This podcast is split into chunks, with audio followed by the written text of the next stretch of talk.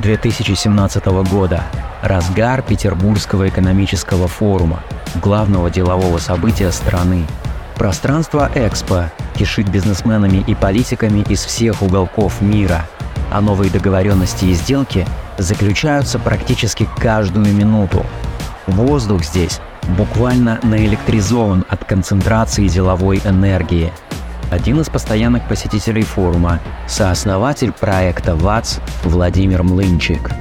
Вместе с однокурсником по школе управления Сколково Юрием Власовым вот уже год они развивают этот проект по производству портативных накопителей электроэнергии. Владимир, бодрым шагом рассекающий пространство экспофорума, на ходу принимает телефонный звонок от Юрия. Тот что-то говорит, но из-за шума Владимир выхватывает лишь суть – надо расходиться. После первого шока в голове Владимира начинают мелькать хаотичные мысли о сценариях дальнейших событий. Инженер-электроэнергетик по образованию, Владимир прекрасно понимает, что связанные с этим компетенции целиком подчинены ему.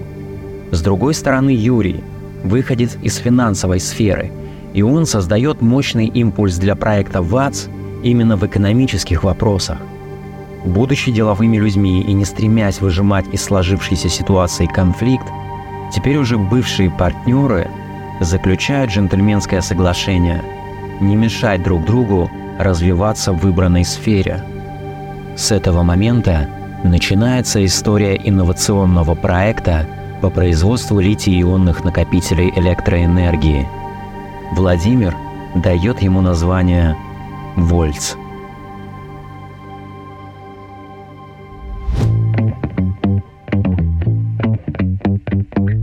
Привет, это по уму подкаст о предпринимателях. Мы создаем его в школе управления Сколково. Меня зовут Борис Милованов. Прежде чем начать, я попрошу вас поставить нам сердечко, если вы слушаете нас на Яндекс Музыке или подписаться в любом другом сервисе. Так вы сможете не пропустить наши новые выпуски, а значит услышать больше историй о российских предпринимателях. Сегодня наш гость предприниматель Владимир Мынчик. Добрый день, Владимир. Да, добрый день. Владимир, у нас в начале по традиции я задаю вопрос. Расскажи, пожалуйста, о гипотезе, на которой основан твой, а точнее будет сказать, ваш актуальный бизнес. А гипотеза касается продукта или касается какого-то моего состояния? То есть я условно мой бунтарский дух в консервативной электроэнергетике ага. или же продукт, который мы нашли ему. Ну то, что вы делаете, то, что вы продаете.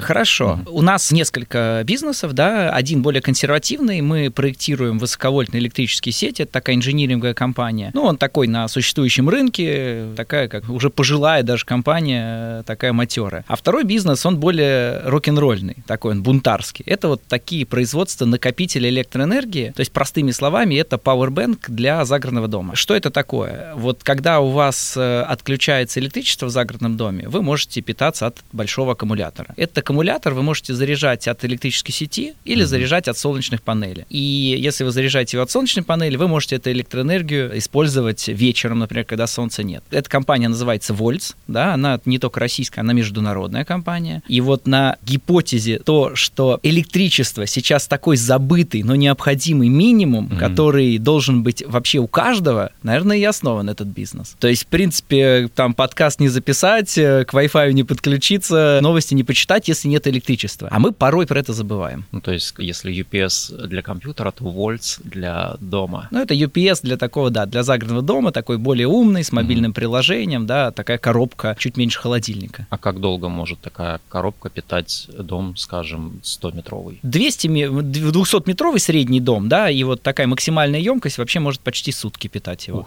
То есть мы не говорим про электрическое отопление, это угу. телевизор, там интернет, какие-то микроэлектроника, освещение, холодильник, вот так вот. Так получается, вот насколько я вижу, что у большинства бизнес бизнесменов, их бизнесы вырастают либо из личной боли, либо из какого-то личного интереса. Как ты оказался в центре вот этой истории? Я тогда чуть-чуть расскажу историю, да, угу. про себя вообще. Я выпускник электромеханического факультета Политехнического университета, в котором учились моя мама и мой папа, и в котором занимался научной работой мой дед, который родился в Беларуси. А вообще мой дед, он вот первый такой из нашей династии электроэнергетик, там, конечно, он давно умер, я его не знал, да, и мы недавно были в Беларуси, вот встречались со своими родственниками, и мой двоюродный дедушка, вот, который его знал, он говорит, слушай, а ты знаешь, что твой дед Иван, он вообще, когда учился в Львовском электротехническом университете, он после учебы пошел заниматься в аспирантуру, и тема научной работы была передача электричества на орбиту по лазеру и обратно. Ему отказали ввиду отсутствия э, технической возможности, а это был 64 год. Ага. И сейчас, если честно, этим занимаются китайцы, и это вообще возможно. То есть сколько лет прошло, да, а вот у него такое... Мне кажется, в 64 году слово «лазер» звучало как вообще какое-то далекое будущее.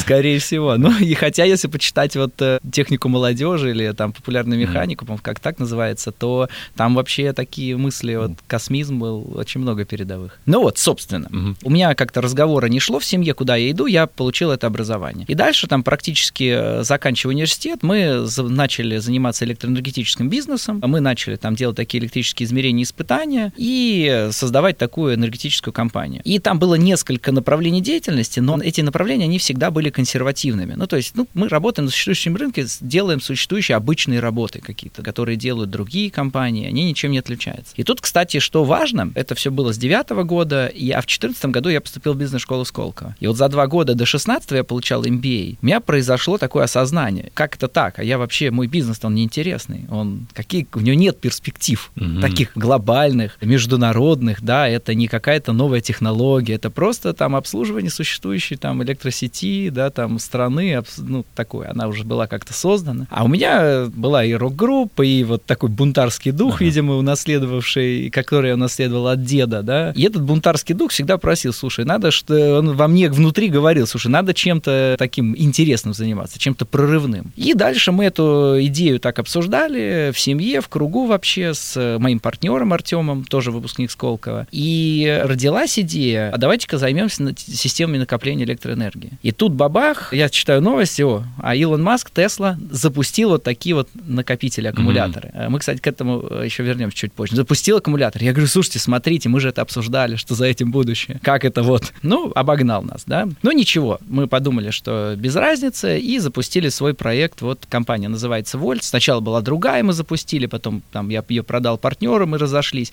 И вот уже такой Вольт — это оформленный проект. Вот, собственно, как я к этому пришел, да? Теперь касаемо, например, того, что... Почему я хотел вернуться к Тесле, да? Mm-hmm. У Теслы был продукт, накопитель такой, там инвертор был снаружи, он был а, исключительно для солнечных панелей, не для бесперебойного питания. И мы немного отстроились. Мы сделали очень красивый корпус, у нас такое каленое стекло, очень такое, он как, не знаю, как MacBook такой, его нравится трогать, он красивый, ага. да, и инвертор внутри, да, в этом продукте. И буквально два месяца назад мне присылают, смотрите, Тесла, я не знаю, как это, может быть, мы просто одинаково дошли, в следующем году они анонсировали, что будут продавать ровно такой да же ладно. продукт с каленым стеклом, квадратный и с инвертором внутри. Обалдеть. Вот не, а, они могли посмотреть? Как я думаю, могли вообще. То есть, поскольку у нас компания, там, головной офис в Эмиратах, да, и, в общем-то, и СМИ пишут мир, мировые, может быть, могли. Может быть, просто как-то мы использовали какой-то передовой дизайн, они такой, но вот то, что и инвертор внутрь упаковали, даже кто-то сказал, у них даже антенна также выведена уже в новом mm. продукте. Ну, я еще напишу пост какой-нибудь без обвинений, я за технологии, за развитие, что просто нашли забавный факт, что у нас такой продукт уже там 4 года, а у них будет доступен только в 24-м. Я вспомнил просто историю. Один знакомый э, продюсер музыкальный, он написал минус, отправил Дрейку, и потом услышал, он прям ставит рядом, знаешь, там типа трек Дрейка, который вышел там типа спустя там несколько месяцев, а потом свой минус, и они практически идентично звучат.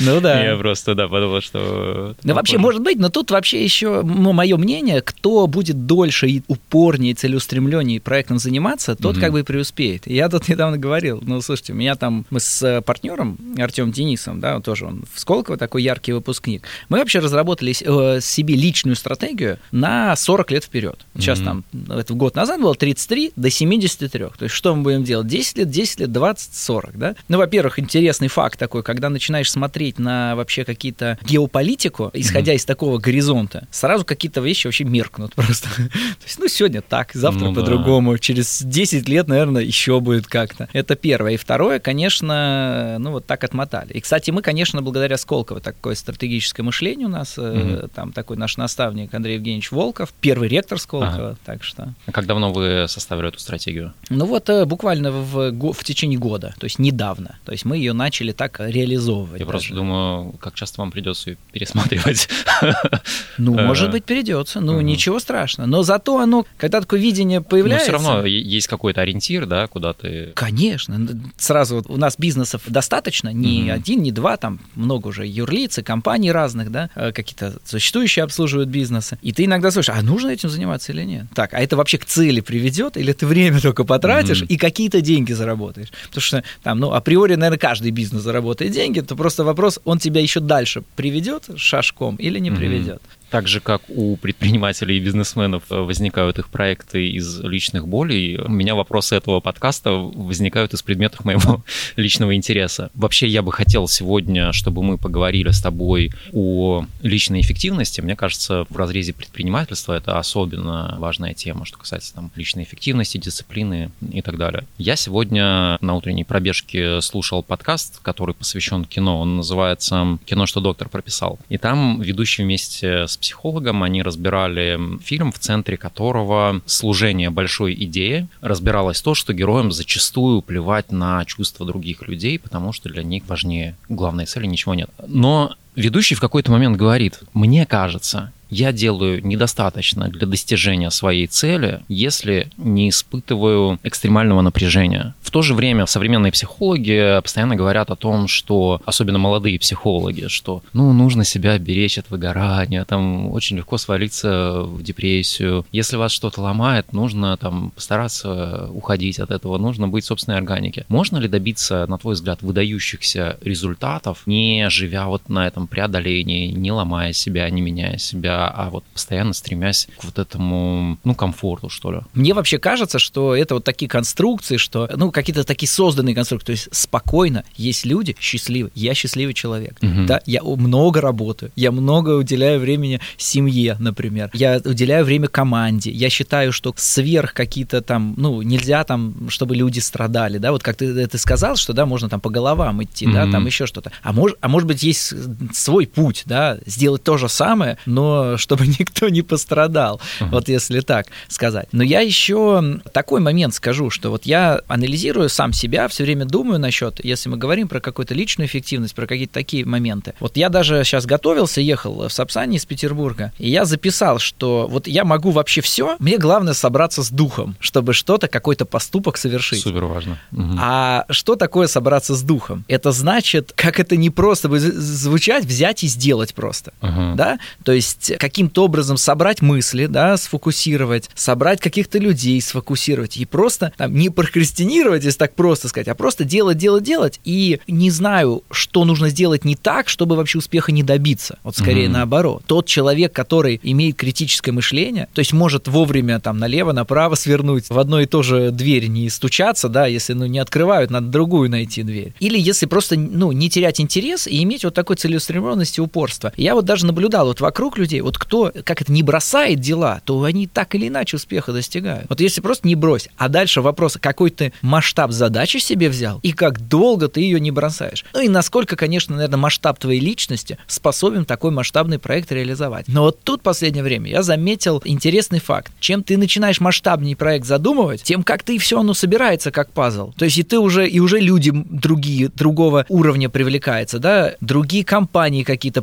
хотят участвовать в твоем проекте, и команда, и ты сразу становишься и проект, и ты, и бизнес становятся привлекательны совсем для другого уровня организации, да. То есть, если мы говорим там, ну, понятно, можно там этих моих 10 устройств mm-hmm. сделать, да, а можно 100 тысяч делать устройств в год. И, в принципе, эта деятельность одинаковая, да. Ну что, какая, ну, маленький завод или большой завод, да. И вот как-то вот это осознание, то, что оно одинаковое, и отсутствие страха вот этих больших проектов, mm-hmm. это, конечно, очень важно. Но это, мне кажется, вот отсутствие страха, оно природное. Слушай, вот мне прям стало интересно, как ты считываешь признаки, ну вот приведу пример, ты просто сказал про масштабный проект, ты задумал какой-то проект, начинаешь его делать и понимаешь, что ну вот все двери закрываются, ничего не получается. Для тебя это вызов или ты посмотришь на это и подумаешь, что, блин, ну, может быть, стоит подумать, конечно. Может быть, я что-то... Может, это не то, куда мне нужно идти. Не, ну вот у меня свой тоже ум такой изобретательный. Ага. Я все время ищу какой-то нестандартный подход. И даже когда дверь закрывается, да, она, ну, значит, может быть, тебе надо в щель пролезть. Форточку.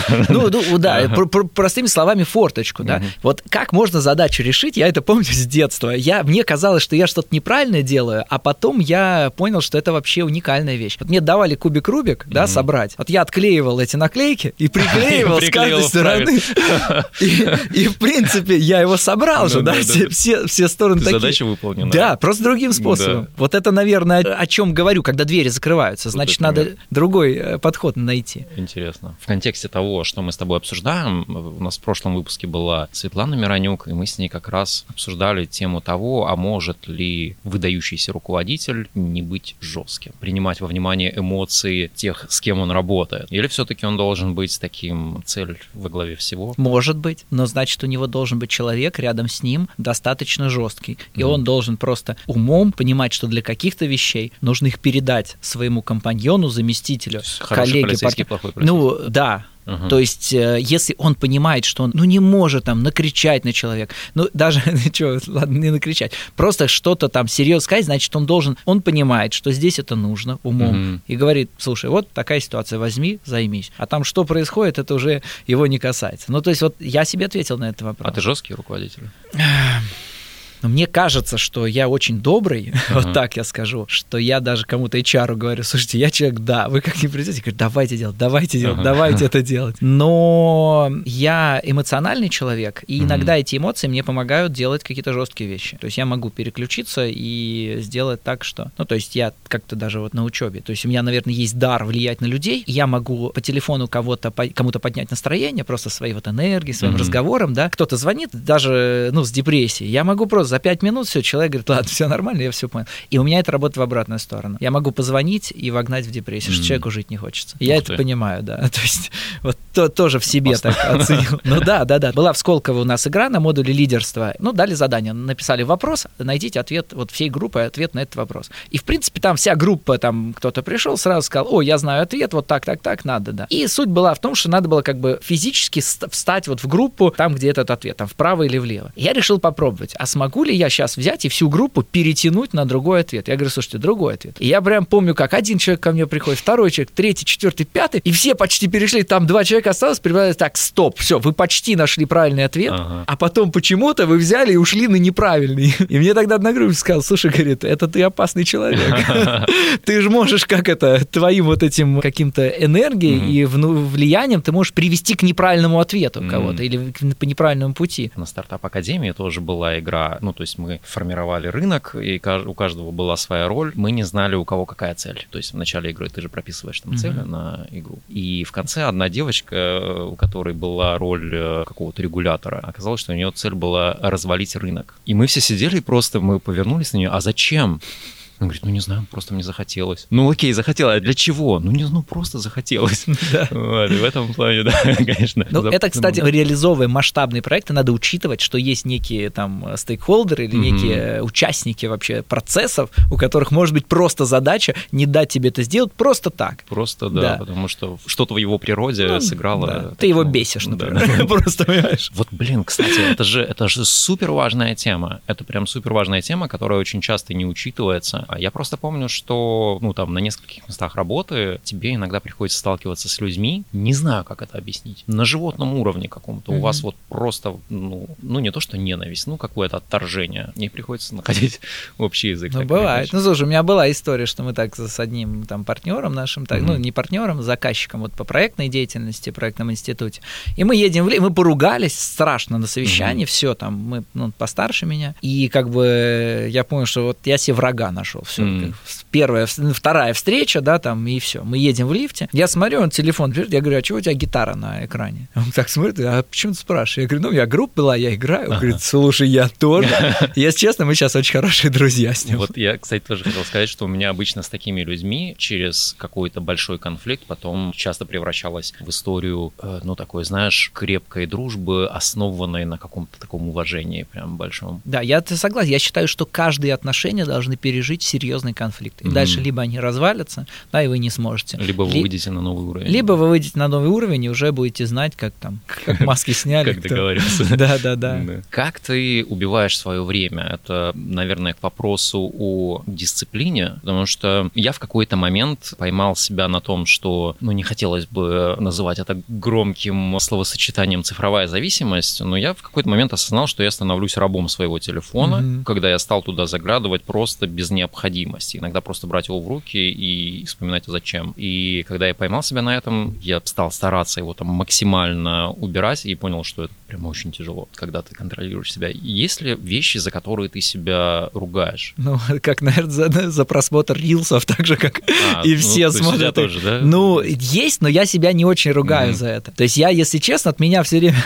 я играл много в компьютерные игры, да, uh-huh. я помню там в школе когда-то, и я помню, там меня родители ругали, ну как это, ты все время за компьютером и так далее. Мне казалось, это вот что-то очень плохое. Я mm-hmm. сейчас, смотря обратно, мне не кажется уже, что это что-то плохое. Я вырос нормальным человеком, я очень много читаю, очень много занимаюсь спортом, провожу uh-huh. время с семьей, с друзьями. И, в принципе, то, что я очень много времени проводил за компьютером, ну, значит, у меня такой в детстве был период. Мне это было нужно, интересно как-то uh-huh. время убивать. И я тут недавно сказал, ну и то же самое с телефоном. Ну, мы просто мир изменился. Мы все теперь в телефонах. Да. И это и нам всем нужно смотреть эти рилсы, ТикТок, еще что-то, читать эти желтые телеграм-каналы, там, угу. потреблять эту информацию. Мне кажется, в этом нет ничего плохого. Плохо, когда как бы только это и остается в жизни. Ну, да. А если там, э, как ты говоришь, что у тебя нормально, ты там деятельный, активный человек с активной жизненной позицией, у тебя ты труд есть какое-то дело, еще какие-то, и ты сидишь в телефоне, то и ладно. Угу. Ты знаешь, как я тут читал, что когда книги появились, книгопечатания, и вот были сторонники, что книги людям давать нельзя. Mm. Они э, сделают людей как-то неуправляемыми, ага. и вообще это вот зло такое. И также кто-то мне рассказал, родители, мама, что им в школе запрещали шариковой ручкой писать. Вот это вот а зло. Пером. Период. Ага. Да, вот ну там, когда они... Потому шариковая руч... ручка — это зло. Также и сейчас нам кажется, что это просмотр рилсов и прокрастинация в телефоне — это зло, а потом кто-то скажет, да нет, в принципе, это нормально, нормально, там, часика-полтора в день можно Нет, но я думаю, что это станет нормальным, когда у нас изменится мышление, потому что так или иначе, мне кажется, это влияет на то, как ты мыслишь. Потому что я не знаю, как у тебя, я замечаю, что как бы мышление становится фрагментарным. Ну, не знаю, может, еще возраст играет свою роль. Ну, наверное, да, когда вся планета перестроится. Так, а вот интересно, что, что значит фрагментальным? Фрагментарным? Ну, фрагментарным. Тяжело большие объемы информации удерживать одновременно в голове. Хороший вопрос. Так, да, да. Я почему задал я сейчас про космос читаю, про там mm. Ну, тоже это космос входит в нашу 40-летнюю стратегию, да, обязательно mm. там освоение космического пространства. Я очень много читаю сейчас, да, про космос. И как раз-таки читаю одного ученого, и он пишет, слушайте, человек воспринимает только 40 кадров в секунду. Mm-hmm. 40 кадров картинок глаз воспринимает человеческий. И то есть нам кажется, что вот мы видим весь мир, а на самом деле это всего лишь 40 таких слайдов угу. ежесекундно мы видим. Угу. Да, да, которые откладываются к нам в голову. Так это же и мы, условно, мы такими созданы, угу. что нам кажется, что мы тут видим каждый момент, но оно не совсем так. Соцсети играют какую-то роль в твоей профессиональной деятельности? Как там, я пытаюсь их развивать. И тоже я считаю, что уже наличие социальных сетей это какой-то вот в следующем поколении, я надеюсь, там их потом разрешат, они выполнят все эти требования, mm-hmm. там удалят контент, там это локализуют сервера, и, конечно, уже наличие социальных сетей это будет какой-то гигиенический минимум у человека. Mm-hmm. Как там, как паспорт, да? Ну, как паспорт, мы грамотная речь, грамотное mm-hmm. письмо, да, например, э, ты знаешь этикет какой-то, и, конечно, у тебя есть социальная сеть, а mm-hmm. если нет, ты какой-то будешь такой, не такой, не вот, вызывающий да. доверия. Ну, наверное, да, да. Mm-hmm. То есть странно, что там, да. Это мое такое мнение про будущее. Ты уже поднял тему прокрастинации так вскользь. Нужно ли, на твой взгляд, как-то вообще с этим бороться? Потому что многие ученые говорят, что ну, прокрастинировать надо, потому что в этот момент твой мозг, он в фоновом режиме находит ответы на те вопросы, которые тебе нужны для реализации там, этой задачи. Моя убежденность в том, что это скорее для самоуспокоения. Как ты на это смотришь? Нужно ли прокрастинировать, да, проще, или, или не нужно? Нужно да? ли бороться? С, а, нужно ли бороться? Ну вот тут ответ, а ты как бы удовлетворен своим состоянием в жизни, да, то есть э, у тебя хватает времени на работу, например, да, mm-hmm. то есть у тебя хватает времени на твое дело, на семью. Если не хватает, значит где-то надо. Я просто пришел к тому, вот у меня сейчас родился сын 1 августа, и я пришел oh, к тому, что, да, спасибо, времени стало очень мало, uh-huh. и еще и много бизнесов, еще и в разных странах, и вот эти там, когда, знаешь, ты смотришь свое расписание, а у тебя звонки заполняются, эти встречи заполняются, mm-hmm. уже ты думаешь, а когда работать-то, да? надо отметить. И вот тогда уже нужно чем-то жертвовать. Ну и чем можно пожертвовать? Можно семьей пожертвовать, можно работой пожертвовать, да, можно пожертвовать, например, прокрастинацией. То есть, наверное, от того, что я не посмотрю вечером рилсы полчасика, ну, ничего не случится, да.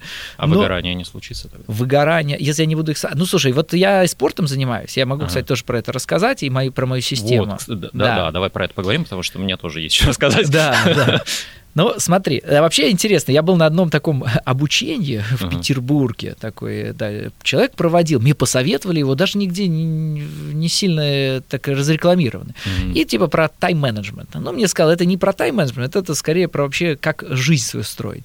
И очень интересный человек, и он, ну, вот я пришел двухдневное обучение, и он показал, он, он все замеряет у себя, что происходит. Из, из интересного, что он замерил. Он замерил, сколько он времени с женой проводит. Uh-huh. И причем он говорит, если я провожу меньше, она начинает как бы так мне немного как-то, ну слушай, ну как-то а, это. Он вычислил. Э... Да. Вы вычислил норму, тогда все в порядке. А если больше, ничего не меняется. А. Он говорит, лучше не становится. И он понял, что вот это. Есть какой-то обязательный минимум, а... который нужно соблюсти. Да, и, а, а выше уже ей лучше не становится, mm. ей по барабану, у нее свои дела, еще какие-то и так далее. И вот он это все в Excel показывал. И также вот он тоже порекомендовал, я стал вести занятия спортом. Ага. Да, то есть э, я, у меня огромная Google табличка, в которой я зелененьким отмечаю, когда я потренировался. Mm-hmm. Да, я занимаюсь э, ну, альпинизмом, там на скалодром, в горы хожу, но постоянный мой спорт, спорт это тайский бокс, муай-тай. Почему я вообще им стал заниматься? Вот как раз совпало с этим обучением, я понял, что у меня болит спина, я, я понял, что у меня, я какой-то набрал какой-то лишний вес, mm-hmm. и я понял, что вот что, я хочу так жить, таким быть, я, я от себя как-то противно. А как дальше, как с этим бороться? Надо завести себе, ну, заниматься спортом регулярно. Во-первых, я нашел свой спорт. У меня до этого не получалось. Я хоккей, футбол, бег, еще что-то, плавание. Ну, все как-то не то. А вот этот тай, тайский бокс, я, я не знаю, как, никогда, причем я 4 года занимаюсь. Я раньше никогда в жизни mm-hmm. не поверил бы, что я и какими-нибудь единоборствами буду заниматься. Но тоже, кстати, тайский бокс это такой рок-н-ролл в боксе. Вот так вот. То есть он такой э, Индии, такой uh-huh. модный. И, соответственно, я себе завел такую табличку, в которой я отвечаю когда я тренировался, просто зелененьким. И если я смотрю, что я пропустил два дня подряд, я знаю, что на третий я точно пойду тренироваться. А если я не пойду, значит, у меня объем в месяц будет небольшой, и опять начнется самокопание, я несчастлив, я какой-то плохо живу, как я плохо выгляжу и так далее. И вот я на эту табличку, во-первых, просто отмечаю зелененьким в Google, она такая бесконечная, у меня уже 4 ага. года идет. И я отмечаю. И еще, кстати, я отмечаю там болезни. Когда я заболел, я заметил, что я стабильно раз в год болею. Угу. Вот раз в год на 4 дня дня с температурой какой-то вирус. И я вот пока не понял, с чем это связано. Может быть, это просто так. Ну, вот. может, просто организму надо. Всегда, да. Может, может быть, остановиться, полежать, отдохнуть. Как деревья но... сбрасывают листья раз в год. Ну вот тот буду замерять, да, там потом, может, ага. через там, лет 20 уже выборка такая будет. И очень интересно, я отмечаю, сколько раз я тренировался. И когда я смотрю на эту вот табличку и вижу, что мало в неделю потренировался, я потом добиваю. Иду три дня подряд на mm. тренировки, каждое утро там, да. И это, и, соответственно, чувствую себя там счастливо, хорошо. Еще очень интересно, вот он э, то, тоже давал так, он попросил записать свои ценности, вот что вам важно, а потом записать вообще, какие ваши действия ведут к тому, что эти ценности реализовываются. Mm-hmm. Я себе записал записал свои ценности и дальше записал действия. И начал им следовать. То есть, ну, как, как например, да, там, вот мы с женой, да, иногда, вот, а как время проводить? И мы решили, что, а давай, ну, вот нам вместе нравится в театр ходить, да, mm-hmm. смотреть либо балет, либо драматический театр. И мы ходим там раз в месяц, иногда два раза в месяц, ходим в театр. Если долго не ходим, мы понимаем, что что-то не хватает, да. И вот я понимаю, что надо, о, давно не были, пойдем и так далее. И я, и она, мы как-то счастливее становимся. Ты спросил про личную эффективность. И оно, наверное, такое, как создает меня таким таким целостным, mm-hmm. да, целостной личностью, которая уже с удовольствием легко реализовывает какие-то свои в работе, да, цели. И причем в работе очень интересно, что вот это собраться с духом, который mm-hmm. я сказал, ну, чтобы какой-то поступок такой большой сделать. А ведь в бизнесе одно действие может вывести совершенно на другой уровень. Там большой контракт, большой партнер, огромные инвестиции. Ну да. Mm-hmm. И, для этого нужно вот как-то взять и сделать это, да, там очень просто звучит, взять с кем-то договориться. И вот мне кажется, что вот для меня, чтобы это сделать, у меня должно быть все остальное закрыто. Mm-hmm. Я не должен болеть, я должен нормально там быть выспавшимся, быть спортивным, да, с хорошо время с семьей проводить, с друзьями. Тогда уже это легко сделать. Mm-hmm. Ты знаешь, есть один учебник советский по режиссуре, и там описывается техника того, как актеру нужно заплакать, и автор пишет, что вот сам самый ужасный рецепт, который можно дать, это «а постарайтесь вспомнить что-нибудь грустное». И дальше он описывает, что вот как эмоции могут запустить работу каких-то мышц, ну, в данном случае, там, э, слезных желез, также и в обратную сторону работает. Актеру нужно начать плакать, и тогда через физику к нему придут вот эти эмоции. Я подумал, блин, как это, какой это крутой принцип. И вот ты сейчас подтверждаешь, что если у тебя все закрыто, то и э, там в каких-то других сферах ты становишься успешнее. Ну, хороший момент ты, кстати, сказал. Вот еще вот про эмоции как раз, да, что mm-hmm. я только недавно тоже, раньше как-то это проходило, у нас что-то получилось, и э, мне кто-то говорит, да, э, отец, по-моему, слушай, ну что, отмечали? Я говорю, да нет, ну как? А mm-hmm. говорит, а чего нет? Ну это же такое событие у вас произошло, ты так рад, ну надо же как-то собраться, отметить, зафиксировать. Я говорю, да, господи, их там. А сейчас я понял, что недавно мы там открыли шоу-рум такой большой, яркий в Эмиратах, да, ага. там было открытие такое, да, с э, музыкантами, с кучей гостей арабов, да, такое подписание соглашений. И потом мы так это отметили все, и потом настолько, мне кажется, на месяц был заряд эмоций таких, что ничего себе, какой, что вот мы сделали, как это было красивое, какое мероприятие. И, конечно, это нужно делать. Вот через эмоции, а дальше вот этот драйв, вот эта энергия, да, и mm-hmm. тебе все, все, ты все можешь, да, то есть я так, я уверен, что любой человек может все что угодно, ему важно захотеть и важно сделать. И вот как раз-таки, как ты сказал, действительно, прожить эти эмоции, а дальше оно тебе а дает. дальше оно даст импульс. Да, да, да, да. Я просто тоже поделюсь с тобой историей своих отношений со спортом. Я в этом году открыл для себя удивительный мир бега. Угу. Это даже было, знаешь, не для здоровья. Я понял, что мне хочется сформировать какую-то новую привычку, то, чем я буду заниматься постоянно и несмотря ни на что. А потом это еще наложилось на разговор э, с Кириллом Кулаковым, «Бери заряд». Он рассказывал о том, что когда он пришел э, в Сколково, он был в состоянии клинической депрессии, его вытащил спорт как раз-таки. Я думаю, ну, вообще отлично. Вот я со временем понял, что самая ужасная мотивация, которая может быть э, для того, чтобы начать бегать постоянно, это желание полюбить бег как у меня произошло, я полюбил вот этот момент, когда тебе нужно вытолкать себя из дома. Когда ты сидишь и такой типа, ну что-то я сегодня не очень хорошо себя чувствую, наверное, не побегу. И нужно сразу себя отловить на этом и сказать, стопе, я знаю все твои уловки, поэтому давай-ка ноги в руки и бежать. И вот когда ты несколько раз это сделаешь, у тебя уже там через 3-4 раза уже не будет стоять такого вопроса. Ты просто будешь автоматически уже. Ну, у меня, да, у меня вообще в обратно, вот постоянно занятие спорт. Сейчас про бег расскажу историю mm-hmm. еще, и про вот спорт. У меня уже наоборот. Если я не пошел, вот я всегда говорю, когда ты пошел тренироваться, ты всегда доволен. А если ты mm-hmm. не пошел, ты всегда недоволен. Да, да, ты да. будешь себя всегда, я сегодня пропустил. Ну, знаешь как, ты никогда не будешь жалеть, что ты пошел на спорт. Но, скорее всего, ты будешь жалеть, что ты не пошел на спорт. Ну, кстати, с этим тоже я иногда отменяю. Я иногда с утра понимаю, что я не хочу идти, я отменяю ну, иду на следующий день. Вот так mm. вот. То есть я себя не переламливаю, я себя не заставляю, mm. да. А потом я смотрю на эту свою табличку, мало объема, надо идти, идти, идти. Там же совсем по-другому я иду. А пробег э, я сбегал, и потом я его вообще разлюбил, я считаю, мне он не нравится, мне ага. болели колени. У меня была ситуация, вот я как раз познакомился, кстати, со своей женой через э, в Инстаграме, да. Mm. Она тоже из Петербурга, но она жила во Франции. У нас какие-то общие друзья где-то, мы начали переписываться.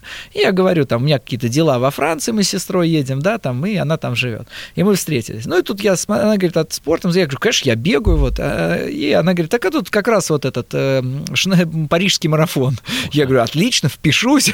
И побежал, э, ну, сейчас я расскажу, и побежал, думаю, ну, пробегу, я там полумарафоны бегал, пробегу, сколько получится, да, я не готовился, не тренировался, пробежал 25 километров, ну, надо же показать, ну, что ты не лыком шит, понимаешь, как перед девушкой. Слушай, я приехал, пришел домой после этого, я говорю, слушайте, я пойду отдохну. У меня так заболели колени, я думал, я просто убил их навсегда. Mm-hmm. И потом у нас был запланирован поход на Монмартр, эту огромную лестницу.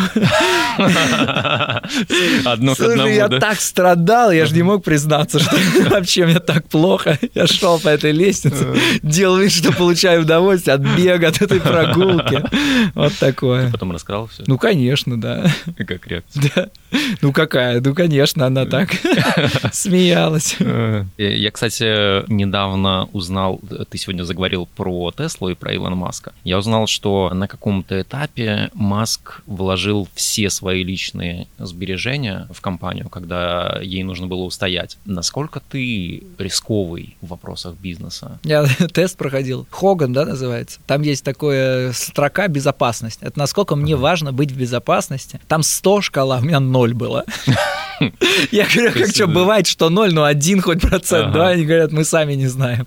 То есть это говорит... экстремально рисковый вообще. Да, то есть это говорит о том, что мне совершенно не нужно находиться в безопасном состоянии. Угу. Более того, наоборот, мне я получаю энергию, я живу, когда я, на знаешь, грани. живу на пределе, угу. на грани, делаю какие-то такие сложные вещи. Ну, Илон Маск, наверное, так же. Мне коллеги по школе Сколково рассказали, что ты активно жертвуешь средства на гранты, и что ты даже организовал группу выпускников, с которой вы сделали совместное пожертвование и собираетесь там в следующем году сделать какой-то значительный взнос. Можешь рассказать, для чего, на твой взгляд, это нужно делать, почему ты это делаешь? Тебе же это ничего не дает, по большому счету. Ну да, я расскажу. Да, конечно, во-первых, я рассказал, что я закончил MBA с 2014-2016 года. Mm-hmm. Конечно, вот если смотреть вехи, что в жизни произошло, то школа Сколково, она изменила мою жизнь. То есть а совершенно. Ты, кстати, по гранту учился? Или... Нет, я учился не по гранту. Сам, да. я искал обучение себе модульное, я смотрел почему-то London Business School, да, вот mm-hmm. Executive MBA, потому что оно было вот такое по неделю в месяц, да. Mm-hmm. И тут мне выскочила то ли реклама Сколково, я увидел ничего себе и пошел на MBA. Это было такой тоже рок-н-ролльное время. Первый геополитический кризис, mm-hmm. да, с вот в 2014 году mm-hmm. санкции первые на страну наложили, курс улетел, да, mm-hmm. обучение mm-hmm. было в долларах. И, конечно, что? То есть вот я как рассказал в начале, оно мне расширило кругозор с точки зрения бизнеса, да. Ну, то есть я инженер-электроэнергетик, я очень относительно знал, что такое отчет о прибылях и убытках, отчет о движении денежных средств, да. Я не понимал, что такое private equity, я не понимал корпоративные финансы. Вот огромный такой бизнес-пласт, который я брал только из книжек, оно, конечно, мне дала бизнес-школа Сколка. Первое. Второе. Конечно, это сообщество и друзья. То есть, если взять тех, кто меня окружает сейчас, практически все они, ну, мои друзья, они все выпустились из Сколка. И тут очень интересный факт. Во-первых, я тут друзей приобрел, а во-вторых, все мои друзья, лучшие из Петербурга, они все отучились в MBA 6, я в MBA 5, MBA 6, MBA 7, MBA 8, mm-hmm. MBA 10, MBA 13, MBA 12. И вот эта вот когорта людей, как они, я всем им рассказывал, рассказывал, рассказывал. Третье... Вот Ты на... прям амбассадор Сколково. Ну, вообще, не буду скромничать, это действительно так, да. То есть э, я много людей привел, уговорил, как рассказал им, как они... Ну, и видят, как у меня жизнь изменилась, хотят так же и продолжать. И э, третий момент. Э, я, конечно, вот нашел себе наставников, да, таких для себя, среди вот таких людей, которые есть Сколково, да, я считаю своим наставником Андрея Евгеньевича Волкова, Андрей Владимировича Шаронова, да, хотя они, может, об этом не знают, но это, я скорее, я от них учусь, да, вот это мои такие люди, которые как... Ориентиры. Э, ориентиры, да, да, жи, э, да, нравственный и жизненный ориентир. Ну и дальше. Дальше расскажу, что мы начали делать, вот как вот про эти жертвования. Во-первых, мы... У меня с детства такая активная жизненная позиция. Мне все интересно, мне все нравится. Я организовывал там рок-группу, я организовывал бизнесы, я организовываю еще какие-то сейчас... Извини, ты да. несколько раз просто говорил про рок-группу, да. а можно где-то найти и послушать? Да, как да. называется? Я Шарп Мусташ. Отлично. Да, да. Послушаю после, после записи. Да, да, да, две песни записаны, а. пришли всего, да. Ну вот, ну так такое было время. Так вот, и, собственно, мы организовались и решили делать мероприятие. То есть э, первое мероприятие – такой небольшой сбор выпускников э, бизнес-школы Сколково, MBA. И это было, по-моему, даже в рамках экономического форума первая встреча. И мы буквально вот такая, ну, организовали, давайте встретимся MBA на такую вечеринку. И это была такая самая первая, мы сняли какую-то крышу в таком хипстерском центре, пришло человек 50 выпускников MBA, кто из Москвы, кто откуда. И я помню, что бюджет этого мероприятия был, по-моему, 1050 50 рублей, там, значит, стоял такой диджей в таких этих очках э, желтых, в гавайской рубашке, он ставил музыку, и он же разливал апероль шприц, то есть он был и бармен, и диджей, и вот такой, такой очень веселый парень. Это была такая первое мероприятие. В следующем году мы начали делать второе, ну, здесь решили сделать на 70 человек, там на крыше там отеля Софитель, да, в Петербурге. И мне тут звонит еще вот мой друг такой, э, Карен, и говорит, слушай, а что за туса такая, куда моих друзей не пускают? Я говорю, ну просто уж там мало народа, 7 человек. А он говорит, кто финансирует это все? Я говорю, слушай, мы с Артем. Он говорит, слушай, я удваиваю. Я говорю, ну давай. Сделали на 120 человек, ну или на 140. Вторая. Пришли еще выпускники MBA. Пришли там еще. Вот следующий приснился э, Ваня Позов и Артур Валиулин. Сказали, слушайте, мы тоже готовы, давайте мы впишемся. Следующее уже было, по-моему, на 160 или на 180 ну, да. человек. Следующее это, и в этом году у нас уже было на 300 человек в Петербурге такое мероприятие. 7 выпускников MBA. Э, Юля Шубарева, Ваня Позов, э, Даша Васильева, Карен, кто еще не, никого, Саша Свидовский, да, Даша Савельева. Вот мы все организовываем, и такая у нас получилась MBA. И уже просто 300 человек, уже не только MBA. Ну, скоро А1 будете собирать. Э, может быть. так ага. вот, и вот это наша такая инициативная группа, и нам все это нравится. Мы уже расширили это, уже там есть такая образовательная часть в рамках этого, и уже и культурная часть mm. в рамках этого мероприятия. Мы его назвали Сколково Summerland. И возникла идея, ребята, давайте тоже, кто-то получал гранты, мы все как тьфу-тьфу-тьфу, звезд с неба не бросаем, но бизнес у нас э, развивается, давайте тоже подарим кому-то возможность учиться mm. на программе MBA. Да, идея у нас была давать грант э, вообще выпускнику предпринимателю из Петербурга. Mm. И, в общем-то, мы такого выбрали и mm. надеемся, что он тоже присоединится к нам в следующем году. И выдали грант. И зачем мы это делаем? Да как-то непонятно, э, как не делать. Вот так вот я mm. скажу. То есть для нас, для всех это такой лайфстайл, бизнес-школа, это такая... Мы все пережили, прожили, и мы будем делать и дальше, я и говорил, и в следующем году, и нас все больше вот таких вот. Наверное, ответ такой, что нам нравится это. Круто. Круто. И мероприятие, кстати, в следующем году тоже будет. Mm. Я даже даты есть 5-7 августа. Mm-hmm. Тоже тебя, тебя приглашаю обязательно. О, Присоединяйся, да. Спасибо. И это еще будет больше, уже такой фестиваль на несколько дней. Круто. То, что и вот в прошлом году у нас уже три, как мы собрали, Шаронов Андрей Владимирович ага. выступал, Андрей Евгеньевич Волков выступал, э, Александр Ким выступал, и все, я говорю, это все три ректора таких самых ярких, они у нас вот свои у них такие блоки есть. Скажи, пожалуйста, что почитать людям людям, которые интересуются предпринимательством, а может быть просто расскажешь, что очень повлияло на тебя. Ну, я очень люблю, конечно, классическую художественную литературу, mm-hmm. да, там, я сразу скажу, что там я из такого вот последнего, конечно, такого великого читал «Братья Карамазова» mm-hmm. Достоевского, и, то есть, это, я считаю, это венец его творения, да, с кем-то тут спорил, кто-то говорит, нет, венец творения — это другой, я так, но... А для тебя, кстати, Достоевский или Толстой? Э, слушай, Слушай, я вот мне тут позвали на спектакль «Воскресенье» по ага. Толстому, и я, конечно, «Воскресенье» такая одна из любимых моих книг, и я и то, и, и Достоевского, и Толстого ага. люблю, я так скажу. Если говоря про еще художественную литературу, это, конечно, я сейчас советую Артура Кларка, ну, «Космическая Одиссея» — это вообще такое, ну, оно и сейчас актуально, и настолько классно, интересно написано, то есть я сейчас «Свидание с Рамой» почитал такую книгу, ну, то есть очень интересно, и такое у него перекладывание и политики идет на такую mm-hmm. космическую политику, политику, да, как, как решения принимаются и проходят. Да, свидание с рамой. А если мы про бизнес говорим, литературу, ну так часто спрашивают, есть так, ну, Дейл Карнеги, да, как вам завоевывать друзей и оказывать влияние на людей, mm-hmm. да, и вот мне, конечно, она очень понравилась, она такая про человеческие отношения, про вот как раз чуткость, да, про то, mm-hmm.